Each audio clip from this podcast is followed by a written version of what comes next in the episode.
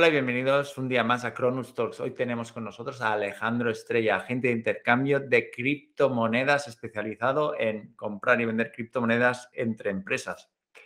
Antes de nada, Alejandro, bienvenido y muchísimas gracias por estar aquí con nosotros. Antes de nada, y, bueno, y aquí estamos eh, preparados para hacer esta entrevista. Genial, Alejandro. Una, pregunta. Antes de empezar, me gustaría, pues como siempre, ¿no? Eh, que nos explicaras quién es Alejandro Estrella, qué se dedica, cuál es, cuál es su background y, sobre todo qué le apasiona por las mañanas.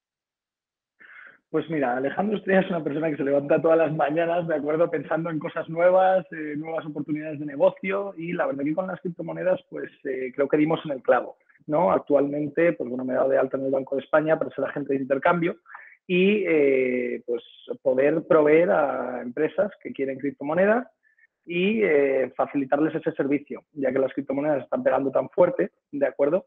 Eh, pues al final mm, hay que buscar una solución para un problema, ¿no? Eso es la principal meta de un negocio, entonces aquí, aquí nos encontramos. Y con respecto a lo de qué me apasiona y qué, qué pienso por las mañanas, me gusta, pues al final, nada, eh, invertir bien mi tiempo, sobre todo, es decir, al final lo que busco es una forma de generar ingresos para eh, solventar el tema del tiempo, porque como bien sabréis, hace falta dinero para gastar bien tu tiempo. Totalmente. Em, entonces, me, estoy, tengo mucha curiosidad para saber un poquito qué tipo de empresas son las que actualmente están acudiendo a Alejandro Estrella para comprar criptomonedas. ¿Qué, tipología de empresas, qué clientes tienes tú principalmente? Pues eh, yo tengo clientes de, bueno, tengo, no tengo muchos, ¿de acuerdo? Tengo clientes más bien fieles, ¿vale? Que lo que hacen es que sus proveedores les han solicitado o les han pedido que les, se les abone en criptomonedas. ¿De acuerdo? Por lo tanto, estas empresas que necesitan, pues necesitan llegar al mundo de las criptomonedas y poder adquirir mm, dichos activos. Entonces, yo doy ese servicio. ¿vale? Es decir, al final una empresa eh, para darse de alta en un exchange o en cualquier plataforma a la hora de adquirir criptomonedas es muy complejo, aparte de, lento, ¿vale? Es un proceso que puede llevar pues, aproximadamente unos seis meses. Entonces, yo facilito ese servicio pues al final con mis honorarios. Ellos me compran a mí las criptomonedas, yo se las facilito y, mm, lógicamente, pues ellos pagan a sus proveedores en criptomonedas. Vale, pero a nivel de, a nivel de tipología de empresas, porque por ejemplo en Estados Unidos eh, la tipología de empresas que nosotros sabemos, por lo menos que aparecen en, medios de comunicación, pues MicroStrategy, eh, Tesla, ya vemos un componente tecnológico, ¿no? Que son las grandes empresas tecnológicas que mueven mucho capital, están comprando criptomonedas. El símil en España, que podrían ser pues consultoras tecnológicas, son las que acuden a ti o tienes también consultoras, tecnológicas, también consultoras financieras, aparte, también muchas, y eh, sobre todo también eh, empresas de tecnología, es decir, empresas de los sectores principales, o sea, principales de la tecnología. Tampoco te puedo dar muchos más detalles porque lógicamente tengo que mantener la privacidad de mis clientes.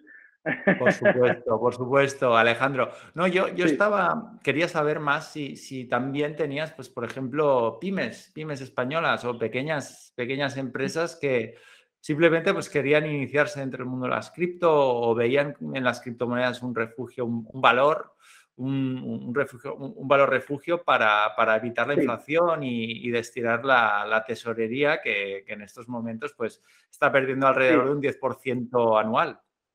Efectivamente, he tenido alguna pymes, pero que ocurre que al final son empresas pequeñas, es decir, no tienen una recurrencia, ¿no? Es decir, no, no necesitan tanta cantidad como puede necesitar una empresa grande. Vale, perfecto. Entonces, a nivel de, mm, no sé si tienes alguna anécdota, porque estoy seguro que, que, debes tener un montón de anécdotas de, pues de, gente que te contacta ¿no? y que quiere criptomonedas. Por lo menos pues el, la experiencia que nosotros tenemos es que hay, hay todos unos sectores muy turbios de la economía que pues, apoyarse en las criptomonedas pues, para blanquear dinero y demás. Entonces, no sé si tienes alguna historia que contarnos. Ya no tanto el tema de blanqueo de capitales, ¿de acuerdo? Sino más bien enfocado al tema de las estafas. Estafas, eh, bueno, me he reunido con, yo al final tengo un protocolo que sigo, porque el mundo de las criptomonedas, no sé si lo sabéis, pero una vez haces un envío ya no hay vuelta atrás. Por lo tanto, eh, yo siempre solicito una transferencia antes de lo siendo el envío de, las criptomonedas, lógicamente. Es decir, a mí me las compran a priori, ¿no? Eh, pero sí que es cierto que eh, pues he tenido alguna experiencia de que me han querido estafar, he tenido algún problema, eh, simplemente, pues al final muchas de esas, ¿no? Eh, podría tirarme todo el día hablando de esto, acerca de cómo te intentan estafar, cómo intentan, pues al final, engañarte, ¿no? Porque es muy sencillo, es decir, para una persona que no está metida en el mundo, hay que tener mucho, mucho, mucho cuidado con respecto a este tema, porque hay, una cantidad de estafas, pero y es que incluso la, última que me ha llegado es que te, ven, que te venden criptomonedas falsas. Es decir, se crean una misma criptomoneda, le ponen el mismo logo y hay ciertos wallets, ¿vale? Ciertas eh, plataformas que los aceptan. Y entonces a ti te llegan, pero en realidad no valen nada. Por lo tanto, eh, tú estás al final comercializando con activos que, que son pura estafa yo esta última no la sabía y me has dejado de piedra. Es decir, pues ya la complejidad, no, no, es que es curioso, la complejidad del scammer, de la persona que intenta estafar, ya se está casi profesionalizando, porque crear una criptomoneda, ponerse en contacto con la persona interesada, venderle el proyecto y al final mandarle esa criptomoneda a su wallet personal, que ellos vean que realmente tienen algo y a cambio, pues ejercer el pago, o sea, me parece, mm, me parece brillante la estafa. Me parece por lo menos que hay que darle crédito a esta gente. Pero, pero sí, me parece vergonzoso seguro, ¿no? Y, que no lo, no lo apoyo para, para nada, pero, pero se está refinando el mundo de la estafa. Efectivamente, eso es, eso es lo peor. Es decir, que al final estamos ante un sector que cuanto más... Eh, más va pasando el tiempo, más se, perfecciona, ¿no? Por decirlo de alguna forma. Entonces hay que tener mucho cuidado. Mm. Y una pregunta, Alejandro. Em, a nivel de custodia de criptomonedas, es decir, tú cuando le vendes una, pues, ciertas criptomonedas a una empresa, claro, y yo te hablo por experiencia personal, que, por ejemplo, una de las empresas que, que estamos gestionando, pues estamos, parte de la tesorería, la estamos invirtiendo en criptomonedas y como tú has dicho, hemos pasado por todo el proceso de darnos de alta en Binance, para comprar ahora mismo te tienes que dar de alta en Advan Cash para, para mandar los fondos a través de SEPA. La tarjeta de crédito te da muchísimos problemas y aparte que te cobra muchísima comisión. Entonces hemos pasado por todo este proceso pero ¿qué pasa? Que una vez tenemos las criptomonedas nos vemos con la problemática de que hay una persona que tiene todo el poder porque tiene eh, los accesos a la wallet. Entonces, claro, eh, ¿qué pasa? O sea, esta persona que eh, nos sentimos, desde dirección nos sentimos muy incómodos sabiendo que una sola persona y unas únicas claves pueden, pues, eh, bueno, tienen acceso a, a, los darte, Darte la, vuelta, darte la vuelta a la empresa, ¿no? Exacto. Entonces, sí. yo sé que existen diferentes herramientas para custodia de cripto, pero ¿qué herramientas me podría recomendar tú? O, si hay pues algún empresario que se lo está planteando y está con la misma problemática, ¿qué, qué le dirías? Pues mira, te puedes plantear el tema de la verificación en dos pasos, ¿de acuerdo? Es decir, que tú tengas eh, luego también el teléfono, es decir, el terminal con el que tú te das de alta, tienes, eh, puedes llegar hasta tener cinco pasos de seguridad en, una, en wallet. Por lo tanto, si distribuyes esos pasos de seguridad en diferentes personas, ninguna puede hacer nada sin el consentimiento de los otros cuatro. Muy buena solución. ¿Y qué tipo de wallets estamos hablando? Pues mismamente en Binance, ¿de acuerdo? Tienes la verificación en dos pasos y el código SMS que te llega al teléfono, pues al final como en, a título bancario, ¿no? En tu cuenta del banco, cuando alguien, tú quieres hacer una transferencia, te llega un código SMS en el cual si no lo introduces, la transferencia no se emite. Por lo tanto, eh, aparte de la verificación en dos pasos, que es a través de una aplicación en el teléfono, de acuerdo que se la puede tener un teléfono y luego tener otro teléfono con una tarjeta SIM en la cual lo registres en Binance ¿de acuerdo? Que a la cual te llegue el SMS con el paso de verificación. Qué bueno. Vale, y a nivel de tú que estás en contacto con las empresas y tú al final no dejas de ser como la figura de la adopción de las criptomonedas para empresas, ¿no? Pues al final cuando sí, correcto. cuando las empresas te compran a ti criptomonedas es que ya las están adoptando, ¿no? Entonces, efectivamente. ¿Cómo está? Entiendo que cada vez tienes más trabajo, ¿no? Eso espero que cada vez tengas más y más clientes, ¿no? Porque eso quiere decir que cada vez más empresas están adoptando criptomonedas. ¿Cómo ves la evolución de la adopción de las criptomonedas dentro del mundo empresarial en España? Pues eh, a día de hoy lenta, de acuerdo, a día de hoy lenta porque no todo el mundo, bueno, a, los empresarios que normalmente pues, son gente ya entrada pues a partir de los 50, ¿no? Entonces les hablas de criptomonedas y eh, es como si le estuvieses hablando en chino. Entonces hay que tener pues eh, un tacto, de acuerdo, aparte de una concienciación que es bastante compleja. Hay mucha gente muy reacia por el tema de la volatilidad, etcétera, pero también les puedes explicar que las criptomonedas no todas son volátiles, las hay estables, ¿vale? Por lo tanto, eh, puedes tener, pues al final, distintos públicos, pero a día de hoy la adopción es lenta. Sobre todo en España, sobre todo en España. ¿Tenéis, porque operáis fuera de España? ¿Operas tú personalmente fuera de España o tienes otros clientes en el extranjero? Eh, yo tengo clientes en el extranjero, efectivamente, pero eh, en el extranjero, pues al final te hablo de países europeos, ¿de acuerdo? Es decir, no, no nos tenemos que ir muy lejos para, encontrarlos. vale. ¿Y qué, qué, consejo, si hay alguien que nos está escuchando, em, qué consejo le darías a alguien que se está pensando o ha, escuchado hablar acerca de criptomonedas, pero no lo tiene del todo claro. ¿Qué consejo le darías? ¿Por qué esta persona debería iniciar a adoptar criptomonedas para su empresa o incluso a nivel particular? A nivel particular, bueno, el consejo principal le diría que se informe bien, ¿de acuerdo? Que se informe bien de a nivel empresarial de cuáles son las finalidades de adoptar esas criptomonedas, ya sea inversión, realizar pagos, de acuerdo la rapidez de las transacciones, etcétera. Pero eh, lo primero que tienen que hacer es formarse bien, ¿vale? Lo más importante es la formación, porque estamos hablando de activos muy peligrosos a la vez, a la vez que son muy, muy seguros, porque también son seguros, ¿de acuerdo? Pero también son peligrosos y son efectivos. Por lo tanto, los pros son mayores que los contras, pero como en todo, hay que primero estar formado, informarse bien de para qué los quiero, eh, qué voy a hacer con ellos, ¿de acuerdo? Y luego ya, pues si me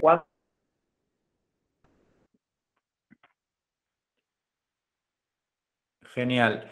Y entonces, hablas mucho de, formación. ¿Qué, fuentes de formación o de información crees que los usuarios pueden, pues, pueden consultar?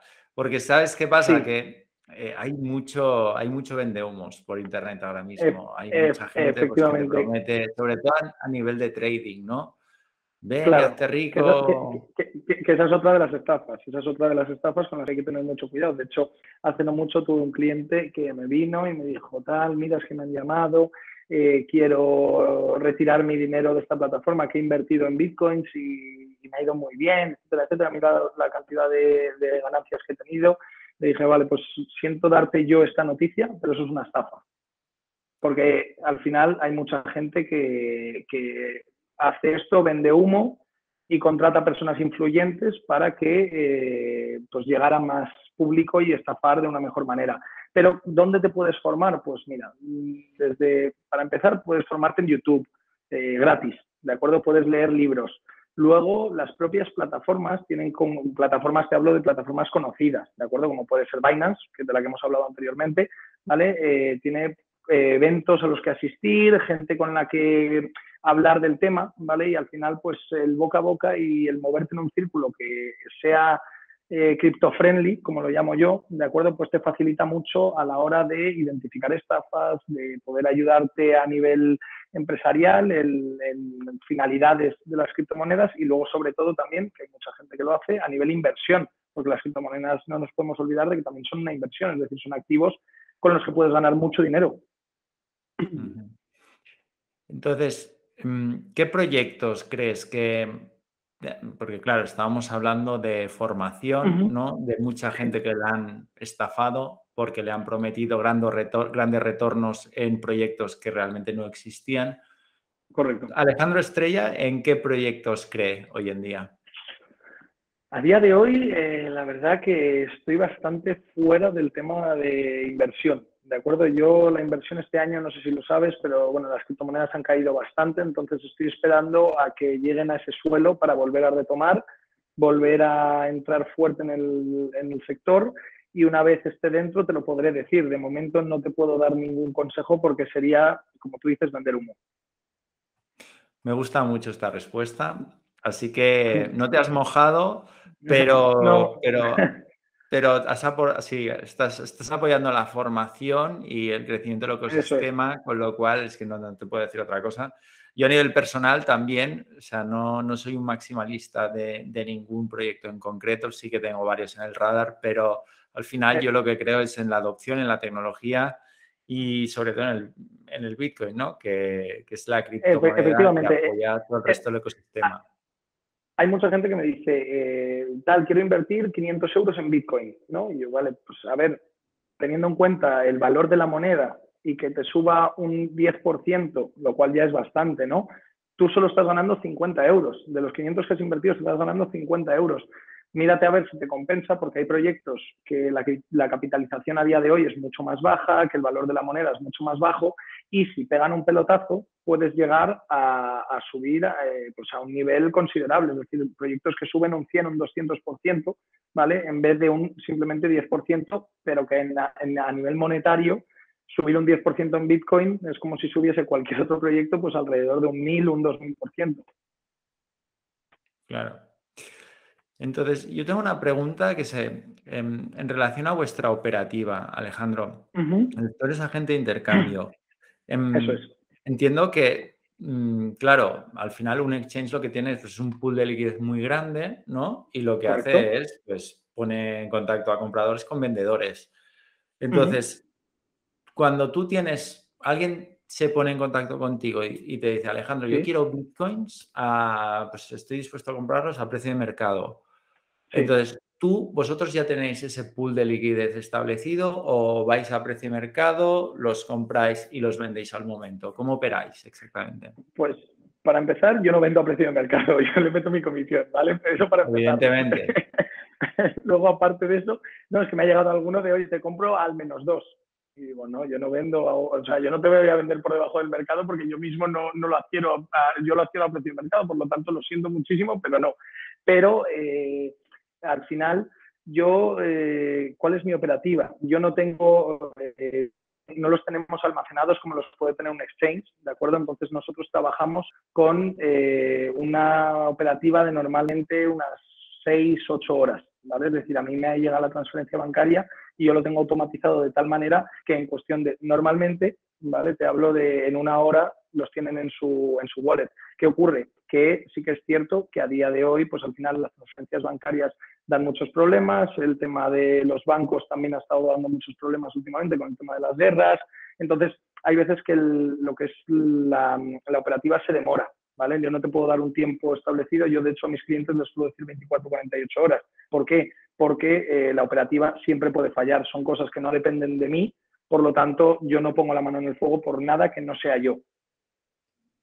Perfecto. ¿Y dónde te pueden encontrar? ¿Cómo te haces, cómo te das a conocer a tus clientes? Es decir, ¿es mucha boca oreja o hay algún sitio donde los clientes puedan encontrarte?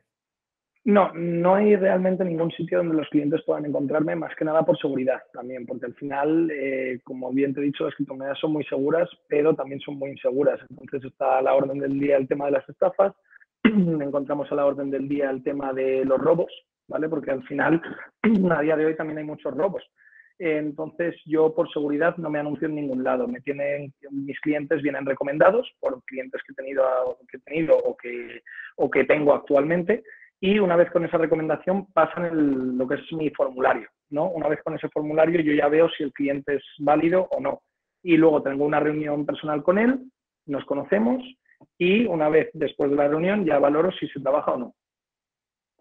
Vale. ¿Y qué tipo de preguntas le haces en esta reunión? Entiendo que, pues, pues, pues básicamente cumplimento el formulario de blanqueo de capitales, el de financiación del terrorismo, eh, valoro si el cliente tiene la liquidez necesaria, si es un cliente recurrente, si va a ser una sola compra. Eh, todo eso me da indicios de qué puede ser. Es decir, eh, luego el precio que está dispuesto a pagar, lógicamente, ¿no? Y, al final con eso yo ya tomo una decisión de si me compensa o no, básicamente como un departamento de riesgos en un banco.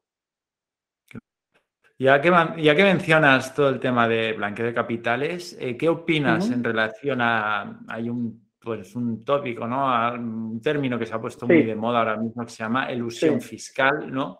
Entonces, me gustaría saber un poco qué opinas tú, cuál es tu punto de vista, qué es lo que le recomiendas a tus clientes que te vienen y te, piden comprar criptomonedas. Pues eh, la ilusión fiscal no tiene nada que ver con la evasión, ¿vale? Eso punto número uno. Luego, punto número dos, eh, yo, pues al final soy partidario de adoptar las criptomonedas. Yo pago mis impuestos religiosamente, por lo tanto, eh, de hecho, vivo en España, donde los impuestos no son nada favorables hacia el tema de las criptomonedas. Y eh, entonces yo a mis clientes, ¿qué les recomiendo? Pues les doy consejos, ¿no? Cada cliente tiene una necesidad. Sí que es cierto que me he cruzado, pues al final eh, he tenido la ocasión de, pues, de conocer a gente que, vamos, a mí, en mi opinión, blanqueo de capitales, entonces no he trabajado con ellos y, como bien te digo, rellenar el formulario, financiación del terrorismo, blanqueo de capitales y ya después de eso valorar si me interesa a mí como persona trabajar con ellos o no. Perfecto, Alejandro. Entonces, ya para acabar, has mencionado que, bueno, que recomiendas que antes de que cualquier persona empiece a invertir en criptomonedas, sobre todo que se forme, eh, has mencionado diferentes pues, fuentes como YouTube, bueno, medios digitales, los propios eh, pues, em, academias dentro de cada exchange, ¿no? que tienen un sector, una sección especializada. Entonces, ¿hay algún canal de YouTube, Discord, Telegram, algún libro en concreto que te gustaría recomendarnos? Pues sinceramente no, yo he sido autodidacta por completo en este tema, ¿de acuerdo? Y al final opino que si te ves mucho de un solo canal, vas a aprender lo que ese canal quiera. Por lo tanto, hay que mezclarlos, tanto YouTube, como bien dices, Telegram, hay muchísimos grupos en los que hablan a diario, mandan señales. También te aconsejo que antes de eh, meterte en un grupo de señales, o bueno, métete, pero ve estudiando antes de invertir absolutamente nada, hagas pruebas, ¿vale? Como bien haces con dinero ficticio, puedes eh, al final estar siguiendo estas criptomonedas. Si lo quieres para tema de inversión, yo te recomiendo que por lo menos estés un mes, de acuerdo, viendo si ese canal funciona, es decir, siguiéndolo.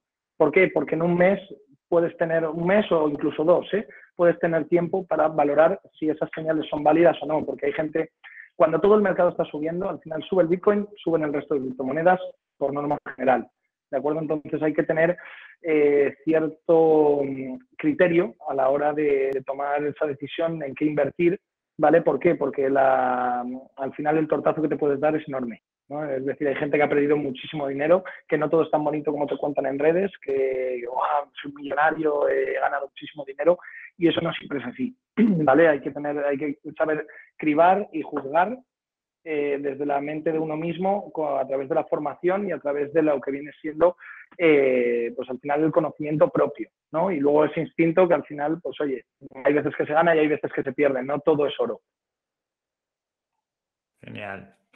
Y, ya la última pregunta para acabar, Alejandro. Sé que eres una persona que está, pues bueno, que, está muy liada por su trabajo, que andas de arriba abajo constantemente. Debo, eh, decir que, tengo todo el tiempo del mundo, pero a la vez no tengo tiempo. ¿Vale? Como bien sabes, llevamos posponiendo esta reunión pues al final casi dos semanas, eh, pero al final luego tengo un rato, pero claro, tengo un rato cuando el resto no lo tienen, entonces mm, no, suelo no suelo cuadrarme con, casi nadie, pero tengo mucho tiempo, pero a vez no tengo nada. No, te preocupes.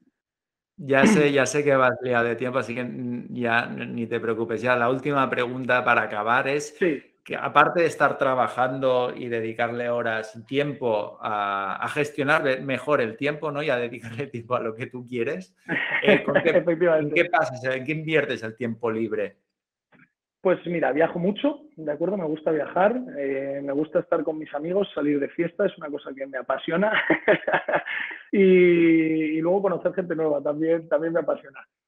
Perfecto, Alejandro. Pues nada, pues te dejamos que estés un poco más de tiempo pues, con tu familia y amigos. Muchísimas gracias por habernos dedicado este tiempo y nada, estamos en contacto. Perfecto, Eduardo, un placer, muchísimas gracias y ha sido un placer. Encantado. Hola y